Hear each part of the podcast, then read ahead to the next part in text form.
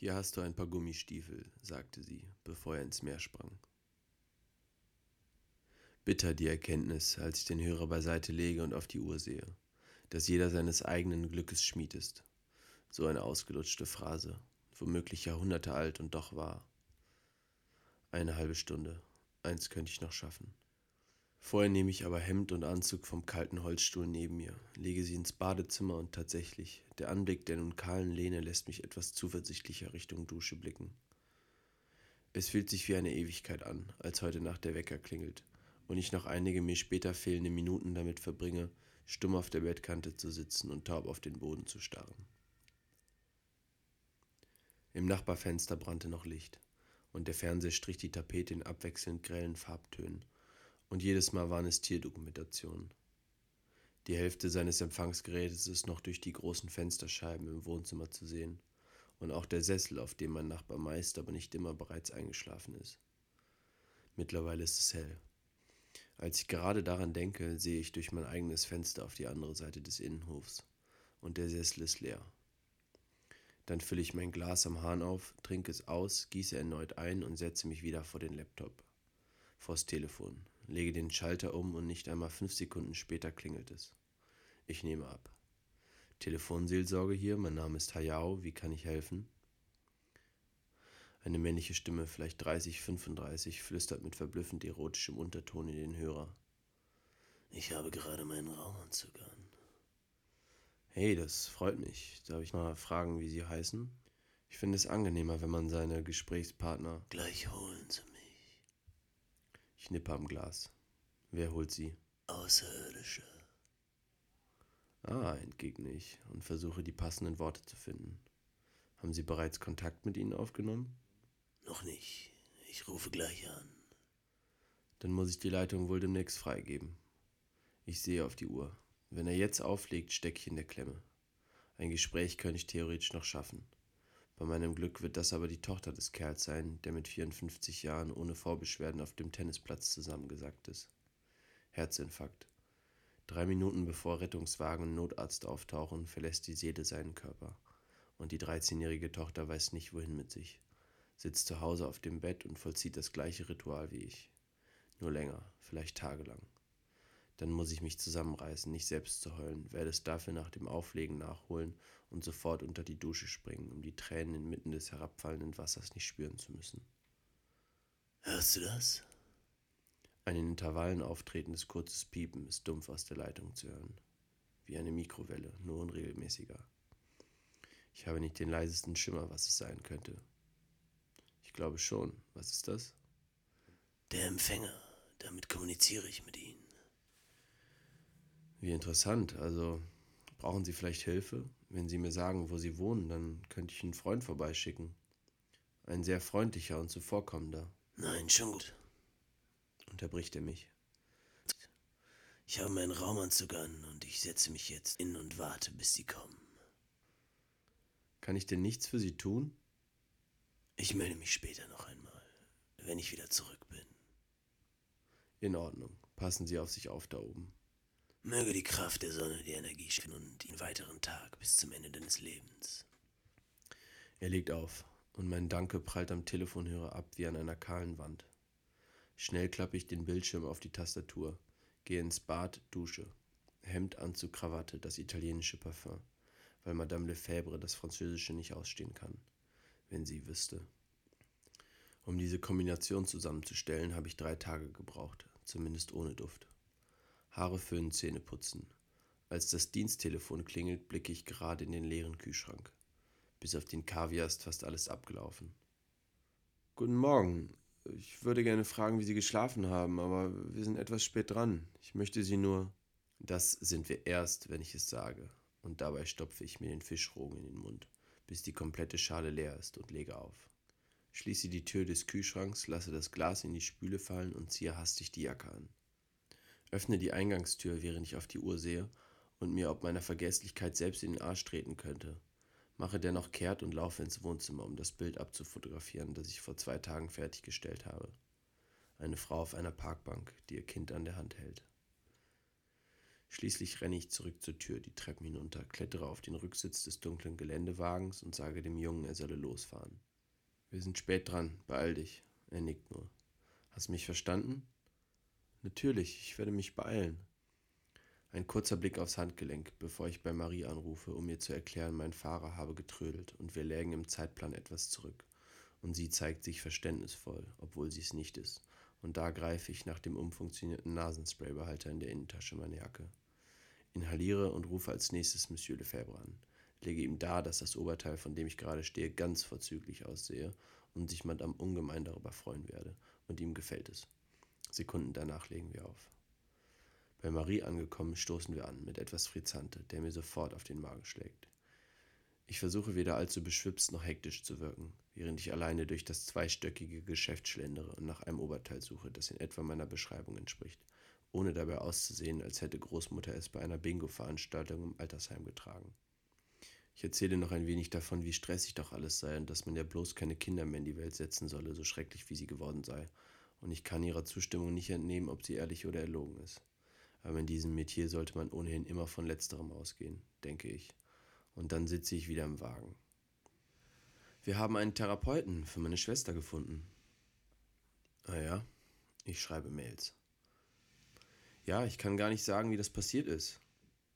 Der Junge schluckt, bevor er seicht das Gaspedal hinuntertritt und sich zwei Tonnen langsam aus der Parkbucht bewegen.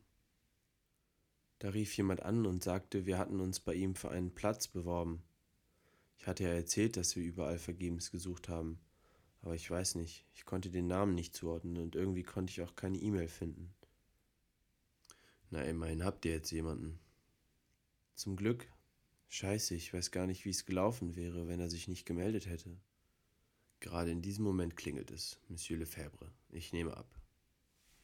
Vergessen Sie das Oberteil. Ich will Schmuck. Nun, entgegne ich, ich hatte extra einen Termin bei Marie gemacht, weil sie sagten, sofort rudere ich zurück, erkläre ihm, dass ich natürlich noch eine schöne Halskette oder ähnliches für seine Frau finden werde, und erst als ich bereits einige Meter in seinem Arschloch stecke und mich kaum traue zurückzublicken, gibt er mir ein zustimmendes Sie machen das schon. Beim Betrachten der Uhr verzieht sich mein Gesicht. 20 Minuten bis zur Begrüßung. Bis dahin muss ich beim Juwelier gewesen sein, plus Fahrzeit hin und her. Ich gebe dem Jungen Bescheid nicht besonders freundlich, doch dafür bestimmt. Und weil ein einfaches Geben Sie mir das offenbar entschieden genug klingt, verlasse ich den Laden unfassbare 180 Sekunden nach Eintritt wieder. Zumindest verspricht es meine Uhr. Die Bühne ist noch nicht einmal fertig aufgebaut. Ich schlendere mit leerer Blase zur Toilette, verriegle, greife in die Innentasche und sehe dabei aufs Telefon. Mit dem Kopf Richtung Bildschirm verweile ich länger als ich wollte, bis ich mir dessen bewusst werde und wieder hinauslaufe wobei ich vergesse, mir die Hände zu waschen und schließlich einer alten Bekannten in die Arme laufe.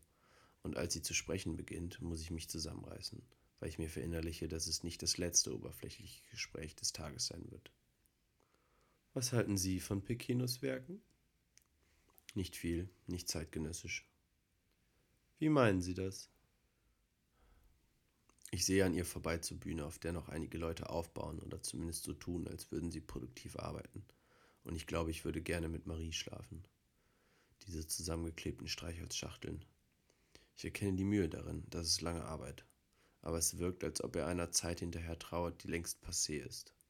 Etwas Neues hat begonnen und manchmal ist es besser, in die Zukunft zu sehen, als zurückzublicken. Ist das nicht immer so?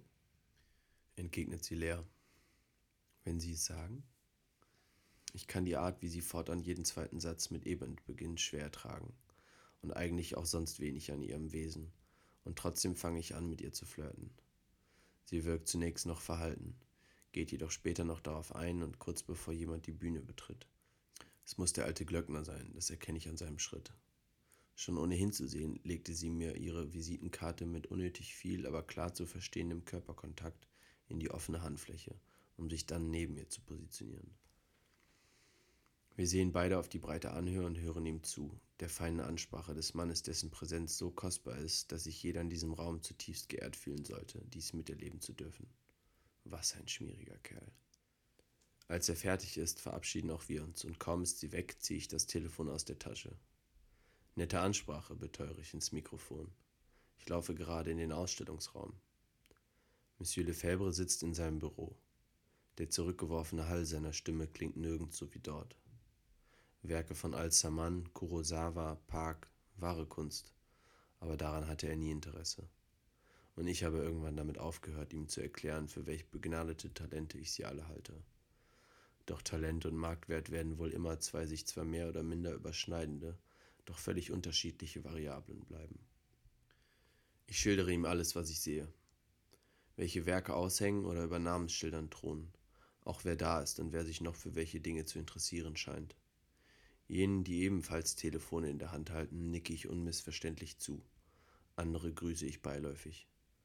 Vor einer Skulptur, die mir zuzuordnen schwerfällt, treffe ich Herrn Dr. Gali. Unser Gespräch dreht sich zunächst um kaum mehr als die Wasserballergebnisse der letzten Woche.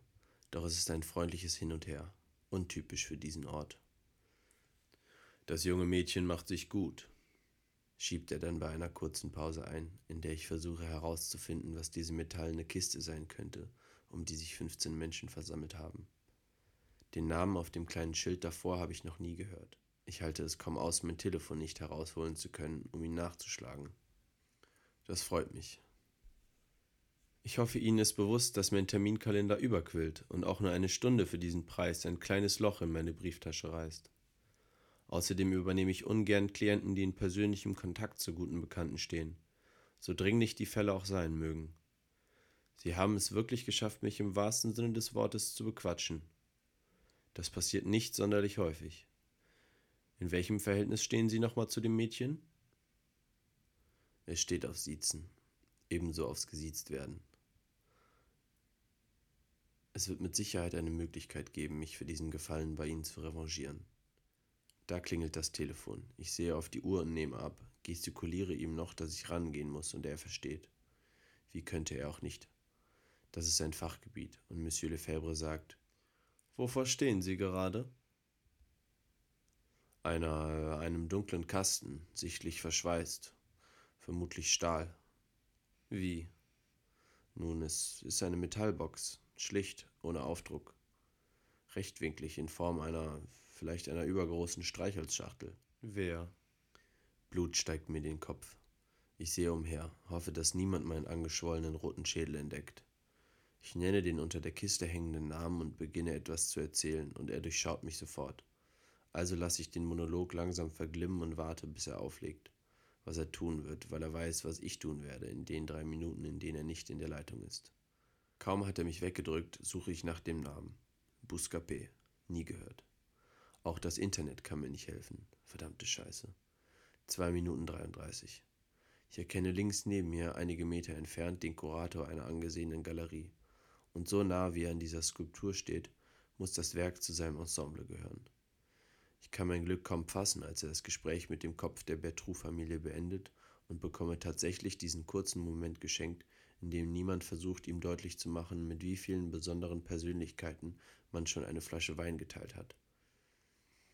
Er erläutert mir in gewohnt neutralem, aber freundlichem Ton, was es mit der Kiste auf sich habe. Ein Diamant soll darin verstaut sein, so groß wie der Kopf eines Shampooskorkens.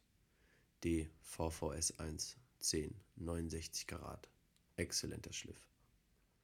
Als Brillant natürlich. Er lacht. Allein der Wert des Diamanten liegt bei gut einer Million. Die Preisklasse könnte Sie interessieren. Ich weiß nicht recht, ob das bereits in Monsieur Lefebvres Blickfeld reicht. Nach dem, was ich so gehört habe, sollte er sich glücklich schätzen, noch solche Summen investieren zu können. Das Telefon klingelt. Ich entschuldige mich und erkläre ihm die Lage. Südamerikanischer Künstler, vielversprechend, aber noch unterm Radar. Metallene Kiste, zugeschweißt, roh. Ein Diamant eingelassen. Preis etwa sechs Nullen. Für was?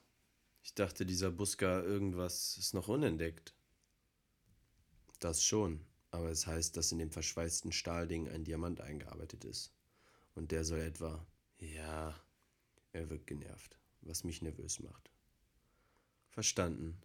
Aber woher soll ich wissen, dass der Diamant da drin steckt? So wird es behauptet. Wir legen wenig später auf, was so viel bedeutet wie, dass Lefebvre es tut. Und dann spreche ich einen Kerl an, der neben mir steht. Simon. Ich hasse ihn. Aber was soll ich machen? Man sagt, dass da ein fetter Klunker drin steckt. Er erwidert Fachsimpeleien über den Künstler und ich lasse es mir zwar nicht anmerken, kotze aber beinahe, weil er es diesmal tatsächlich glaubhaft vermarkten kann, dass er auch nur den Hauch einer Ahnung hätte. Er ist sich sicher, der Juwel sei darin verbaut, als wäre er dabei gewesen. Dazu schwärmt er von den warmen Spätsommernächten mit Signor Buscapé auf der Veranda eines Landhauses. Wie ein beschissenes Klischee, mehr nicht. Doch ich halte mich zurück und täusche Begeisterung vor.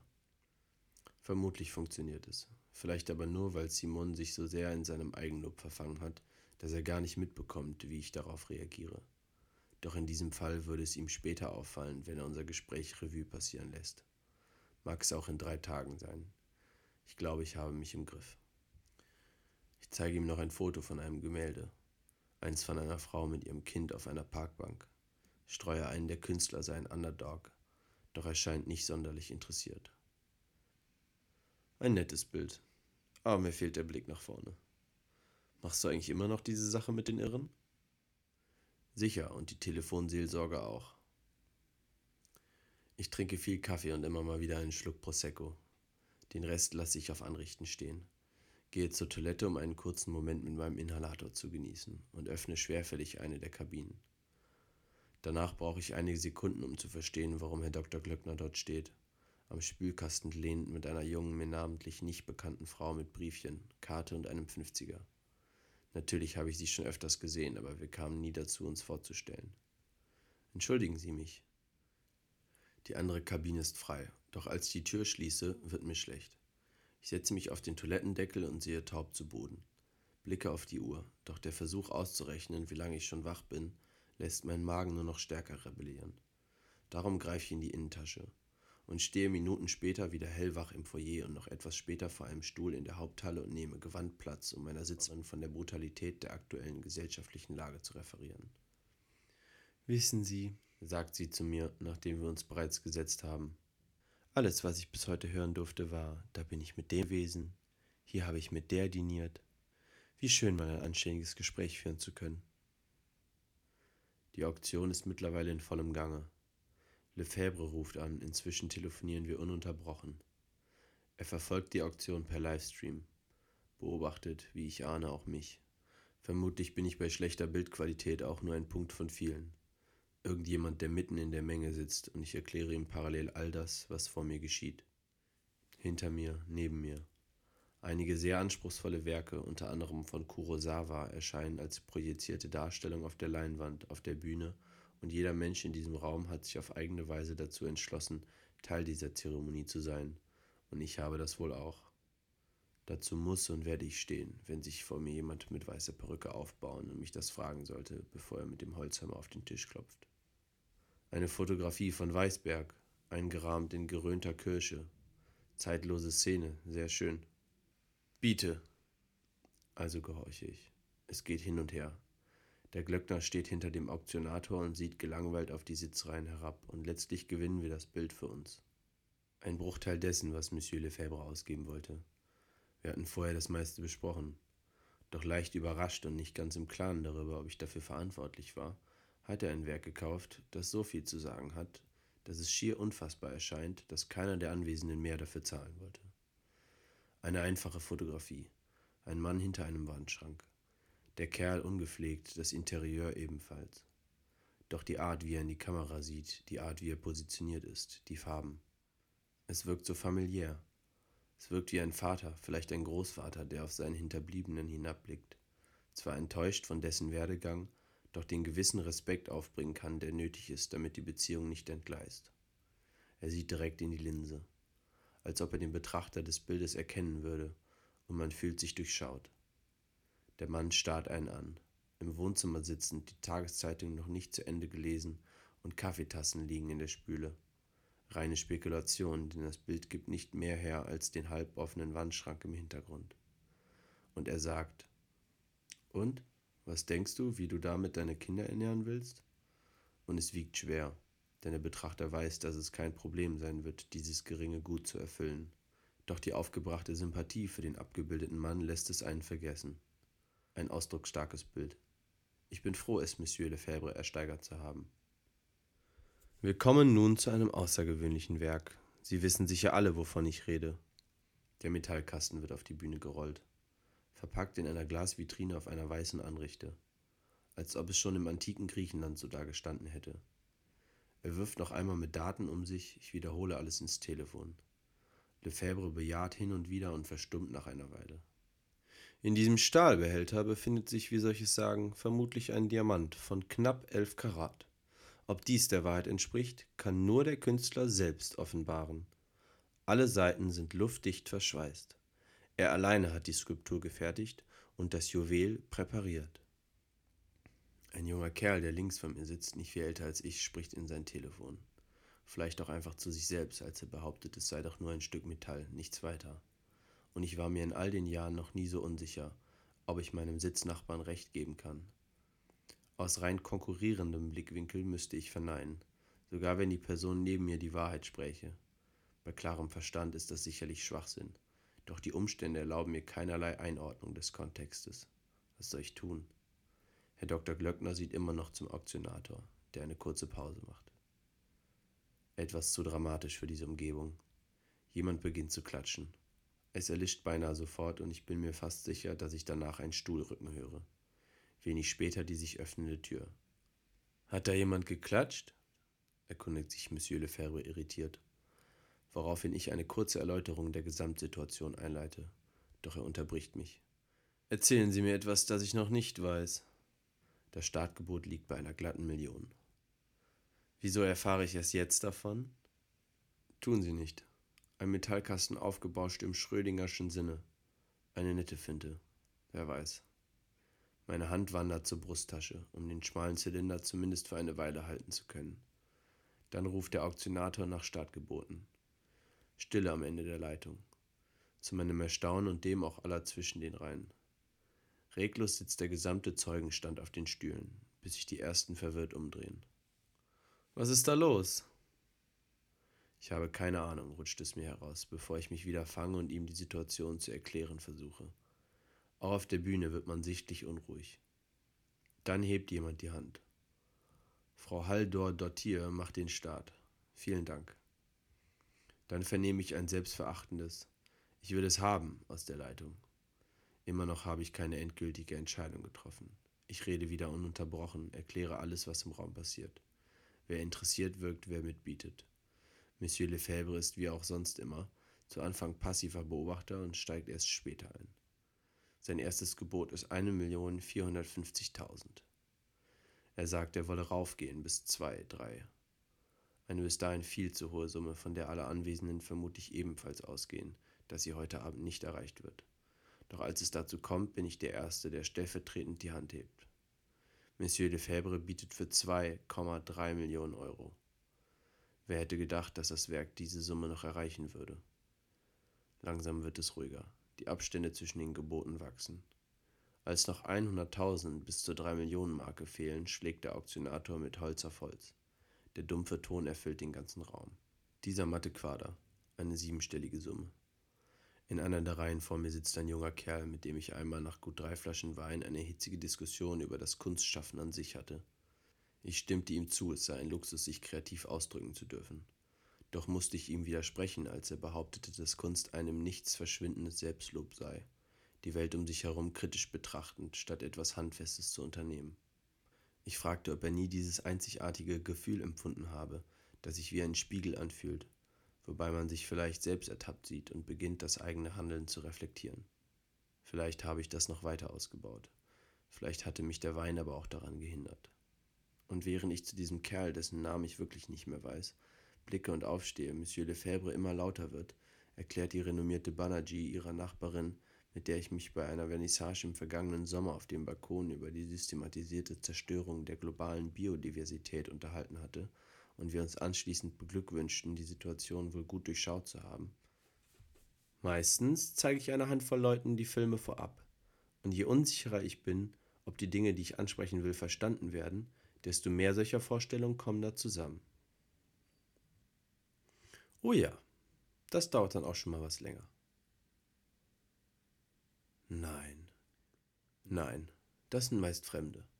Familie und Freunde kriegen den Film in der Regel erst zu sehen, wenn jene Version diese Hürde überwunden hat.